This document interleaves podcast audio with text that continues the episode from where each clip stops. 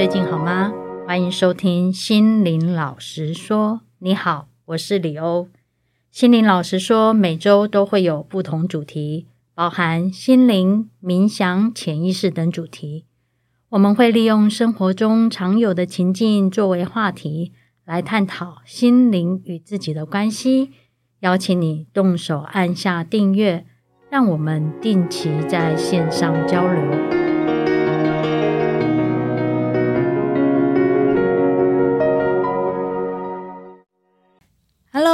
欢迎回来，心灵老实说。你好，我是李欧。大家好，我是严静。Hello，严静，又见面了。对呀，上次跟你分享就是动工的部分，也是一两个月前嘛。可能快三个月了，诶，真假的？对，时间其实过得还蛮快的哦，真的。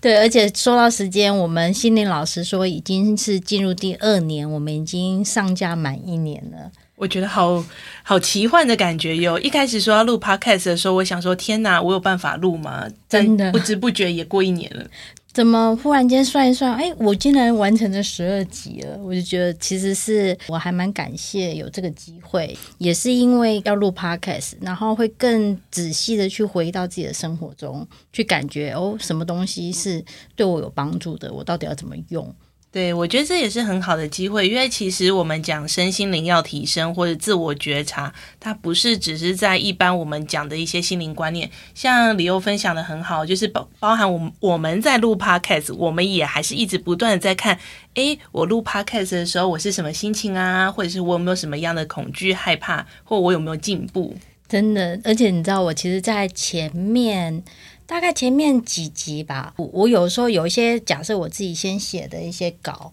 我可能会同一句话，我会重复录了十几遍，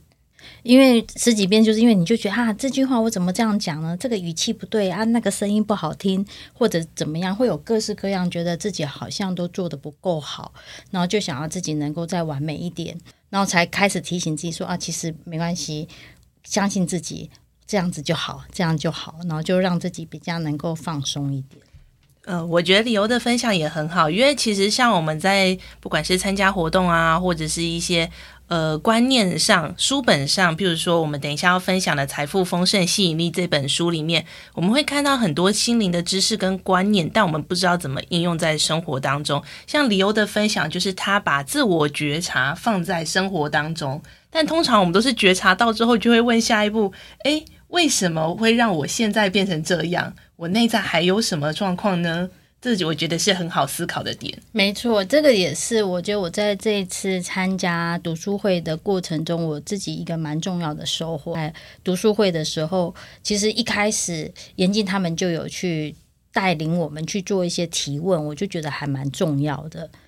对啊，我们也是希望这本书，因为其实，呃，之所以挑《财富丰盛吸引力》这本书，其实我们是希望帮助大家可以在生活当中去打造你的呃丰盛体质。但是，其实回归到丰盛体质以外，我们不希望只是专注在金钱，我们希望是整体的，让你的心灵知识可以提升，让你生活的各方各方面都变得更顺利。那我想在开始今天之前，我还是再次介绍一下严静。那严静他本身是全球超世纪催眠研究协会的催眠师，那也是静心推广与心灵成长协会的志工。以这次的财富丰盛吸引力的读书会，他也是其中的一个带领人，有弄很多实作的方式，让我更知道说怎么样能够善用这本书。就想特别邀请严静来跟大家分享一下，做一个线上读。读书会的一个方式，这样子，对啊，当然是很欢迎。因为其实我发现，呃，我也是透过不断的学习，然后累积经验，才知道原来很多观念他写的是三行，你实做起来，你就会发现怎么不如想象中的简单，或不知道怎么样进行。所以我觉得能够有经验去交流、分享或提问讨论，我觉得很重要。对，就像。刚刚妍静讲到打造丰盛的体质啊，其实我一开始是听不懂的，会觉得啊，打造丰盛的体质，为什么是强调体质这件事情？为什么会强调体质这件事情？是因为很多人一开始在想说，我要追求呃，不管是工作上、事业上的进步，或者是要有钱，希望自己的荷包满满，都是一种向外去求取，我要怎么样去争取到什么样的机会，或者是哪边有赚钱的管道。这些都是外在的部分。但是如果以生命长远来看，其实我们不能把自己有钱与否或丰盛与否，在放在一个一个外在的机会。我们希望做到的是彻底的改善你的内在，让你整个人的状态是比较好的。你想要什么，你都能心想事成，你当然自然而然就是一个丰盛体质了。财富丰盛吸引力跟坊间很多其他在谈心想事成或吸引力法则，你感觉有什么不一样的地方呢？我觉得大家都会有听过吸引力法则，那不外乎就是想说我要有钱，我一直想努力想拼命想，那我想要的美好食物，我就把它印成照片，可能放在办公桌旁边，或者是每一天去参观样品屋，感觉我有一天会住进这个豪华的房子里，这是一般我们的想象。或一般的实作方法，但其实我们却忽略了表意识跟潜意识的关系。因为在这本书里面，其实蛮强调的，就是人的整体意识里面，大约有百分之十是表意识，九十是潜意识。那这是弗洛伊德的研究说法。表意识的意思是指说我们。清醒的过程中的这些想法、认知是这样吗？哎，对，就是现在我跟你有意识，好像在聊天，对，然后有思考、有互动，这些都是在表意识的范围内。嗯，那潜意识的部分，其实就是我们在内心深处意识的某一块，但是它并不是浮上来的。像我们的不管是呃短期记忆、长期记忆、回忆，或甚至有一些人在探索潜意识的时候，会有连接到一些可能甚至前世的记忆。这些都是积压在潜意识当中的。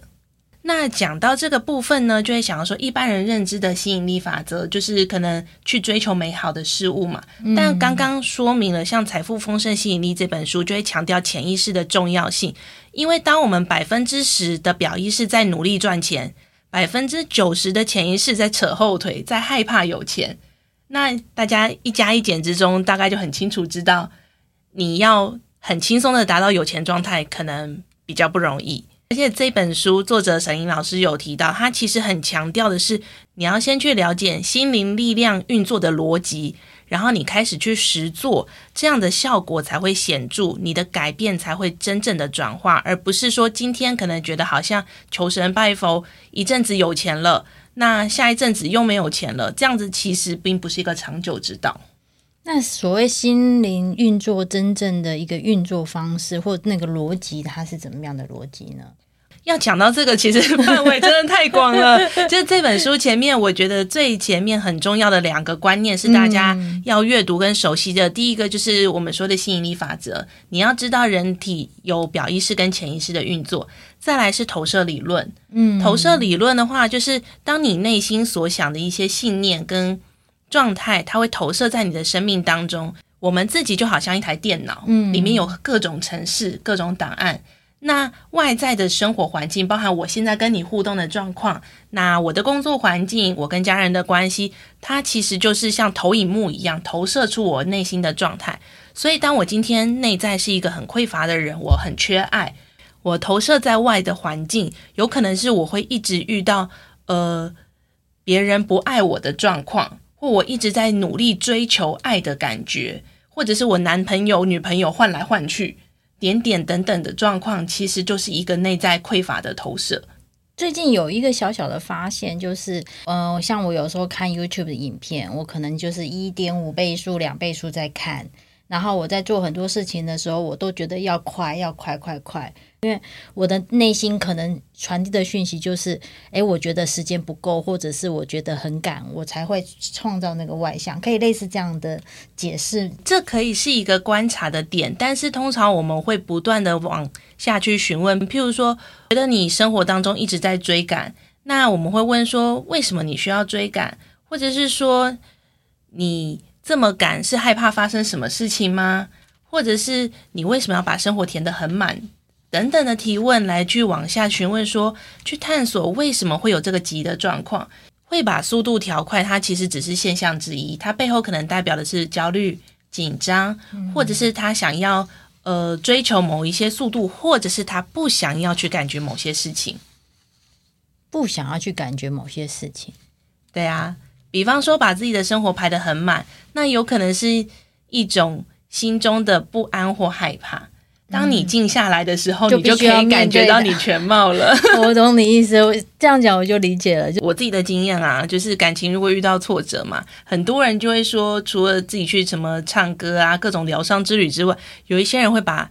工作生活排的超级满，满到他没有时间去思考，没有时间去感觉，最后他就会觉得这样很好，他都感受不到了。那这其实又是另外的议题了。嗯，那其实像刚刚严静在讲的方式，也是这本书在谈到，因为潜意识很重要。那潜意识也有很多可能会存在一些信念，它可能会限制我们真正开始日子可以开始丰盛的一个情况。我们在上那时候第一次的读书会。其实那时候，严静他们就有带领我们从一些议题里面去探讨自己的一个限制性的信念跟背后的根源。那个步骤是怎么样？可以怎么去做？我觉得一个很重要的实作方法，应该是这本书的第五十七页，在里面有想到一个关于信念的探讨，或者是去看生命当中有什么样重复的情况。我觉得它的步骤很重要，就是你会去想说，生活当中有没有类似的感受不断上演。举一个例子来说，就是有一些人呢、啊，最近的状况是他觉得工作上就是可能被排挤，嗯，然后长官不赏识，那这个感觉他会觉得说，诶，很可能很害怕、很孤单或很愤怒。那我们就会请他去回想说，生命当中有没有类似的害怕、孤单或愤怒？那其实同学就很容易想起来说，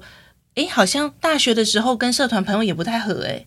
然后诶，好像小学。大家也会吵吵闹闹，班上就会说啊，我不要跟谁谁谁好，那也是类似的事情。嗯，然后甚至突然想起来，哎，对呀，在家里面兄弟姐妹好几人，他们就是不跟我玩，或家族里的亲戚就是不跟我玩。其实这些都是类似重复的事件。讲到刚刚那边还不够，他只是找出了重复类似的事件而已。嗯，那下一步是。到底发生了什么事情，在你的内在会激起要一直重复这些事情？嗯，那很明显的，刚刚那个例子里面，比如说被排挤的感觉，然后呢，那种孤单感或者是不好的感受，我们就会在问他深入的时候，那从小到大，比如说你跟原生家庭里面的父亲跟母亲的关系怎么样？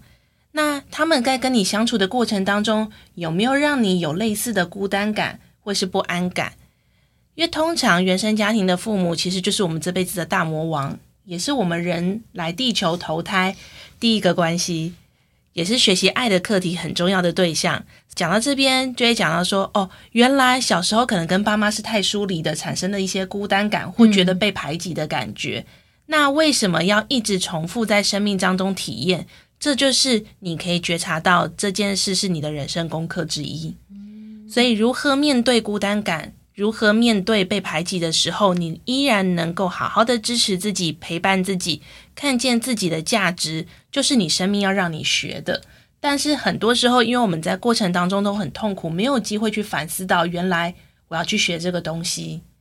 那当然好处是，当我们回想起这些事情跟这个信念产生的过程，我们加以去疗愈释放之后，其实未来有机会你在生命当中就不需要再遇到重复类似的事件。因为你已经学会了，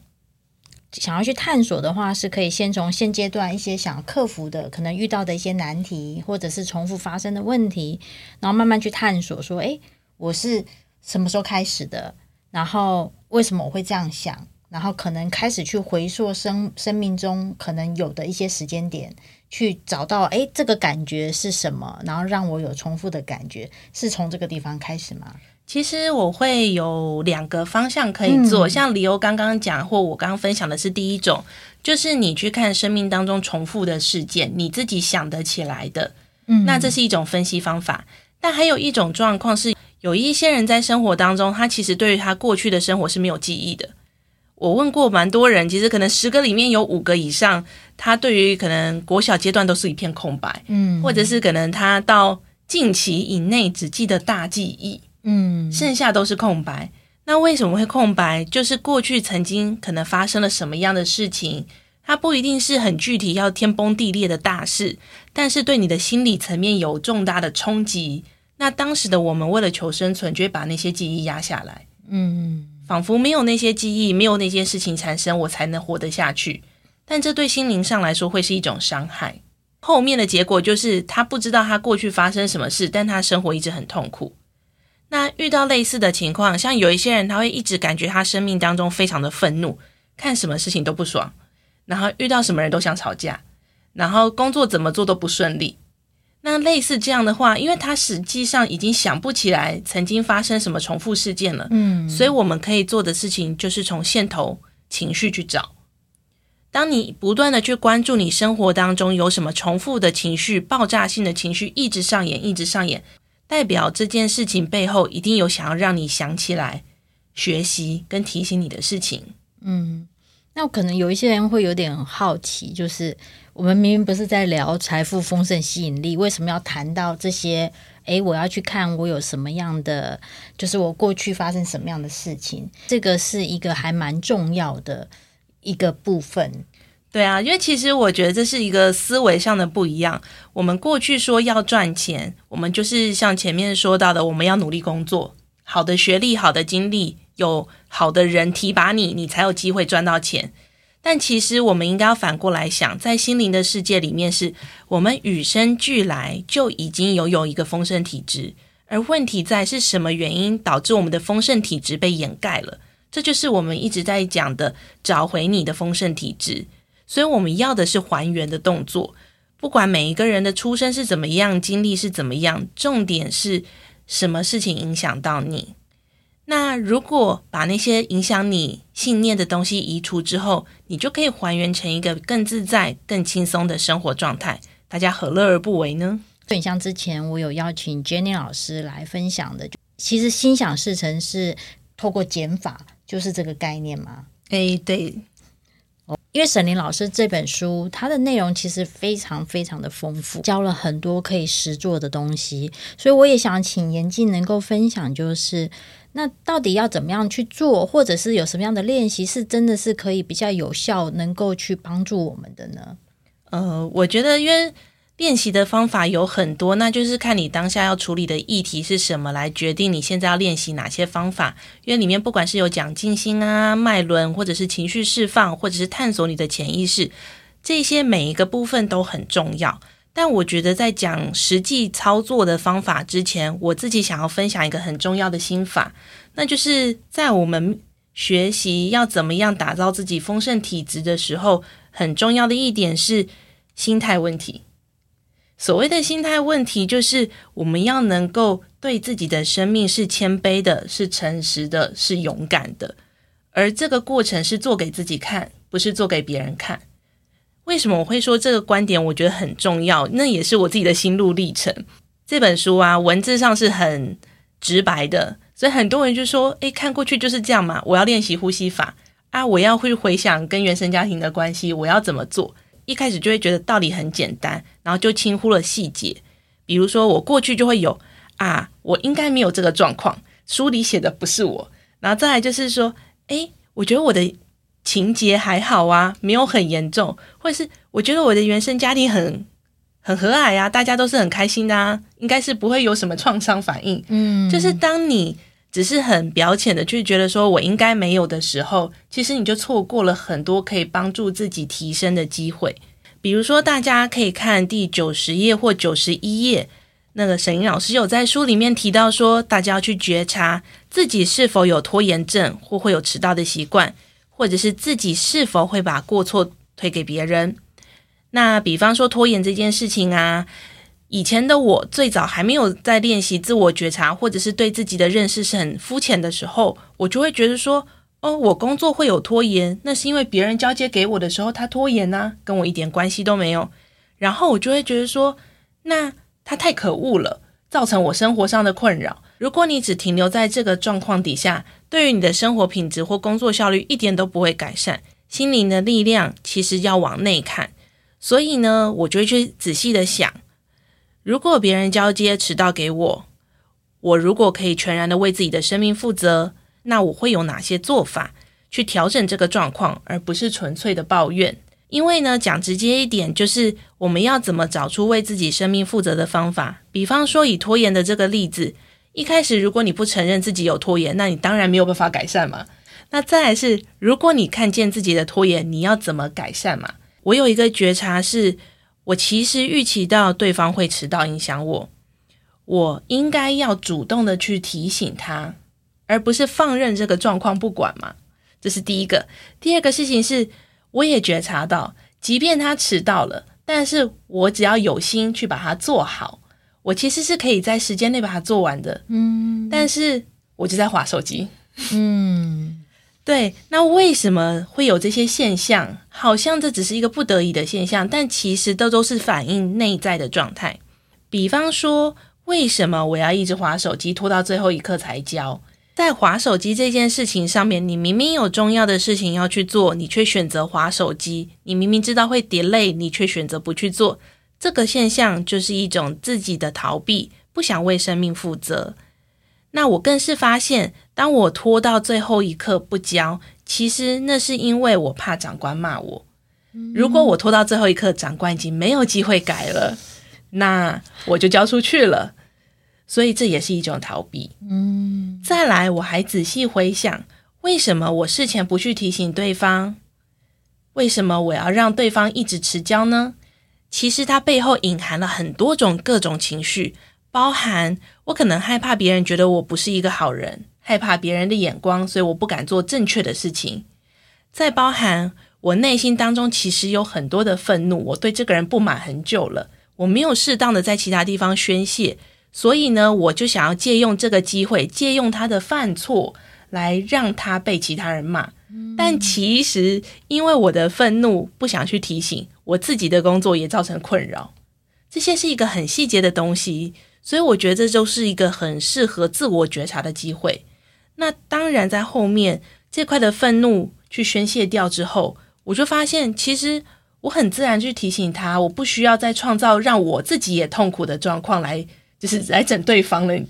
这些过程其实都是很重要的自我觉察。再深入的去讲，如果你改善了这样的拖延病，你不会没事交一个长官被迫接受的报告给他，他对于你的工作品质一定会有加分的效果。那长官也可能更赏识你，自然而然你要升官、你要加薪的机会不就比较多了吗？所以这也是一个去自我觉察、去去除自己内在当中的不管是负面的情绪或者是信念。或者一些我们所谓的黑暗面之后，你可以还原的丰盛体质。嗯，因为刚刚妍静讲到对自己的生命负责，也是我这一年来我自己也蛮深刻的感受。我觉得第一个真的是要真诚，那真的是必须要自己去面对，愿意去看见或者是感受到，然后愿意承认。因为我在这一年多也是慢慢才发现说，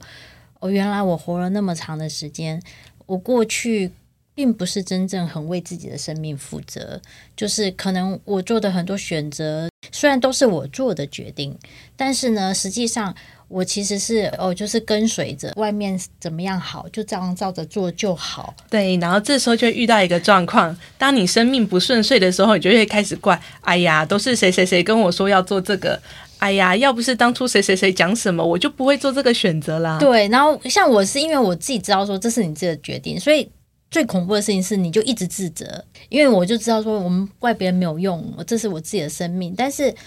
我却忽略了是说，在做一些决定之前，我有没有仔细好好想我自己的人生是什么？就当你真的愿意诚实去看待自己，去去感觉自己有的想法念头的时候，你就会发现，哦，原来我是这样想事情的，以前没有看到的一些盲点，或者是一些。一直都在的一个问题，你就忽然可以看到了，就是因为我们愿意对自己真诚。对，所以其实我自己在走身心灵的这一段路上，我就发现，其实生命当中机会有很多，或者是贵人也有很多，但当你的内在不管是因为害怕、恐惧或各种因素拒他们于门外的时候，你要走向丰盛的体质，其实就不容易。反而是当你不断的面对自己，去清除那些障碍之后，你就会看见这世界上有很多的机会跟选择。是，我觉得在这次读书会让我觉得非常有收获。所以大家如果有什么疑问，阅读这本书的，也欢迎在活动现场跟我们讨论，或者是到我们的社团跟大家一起分享讨论喽。那我们有聊到了关于潜意识，所以如果你想要了解潜意识或想要探索丰盛的话，在十一月十一号，GTHA 有办一个丰盛引流，用潜意识改变生命视角，遇见丰盛未来的一个活动，也欢迎报名参加。那我们在下集节目跟大家分享。好，那我们今天就到这边喽。好，谢谢，拜拜，拜拜。本节目是由静心推广与心灵成长协会、全球超世纪催眠研究协会以及沈林老师所赞助播出。想要更多了解静心疗愈及潜意识，记得订阅与分享哦。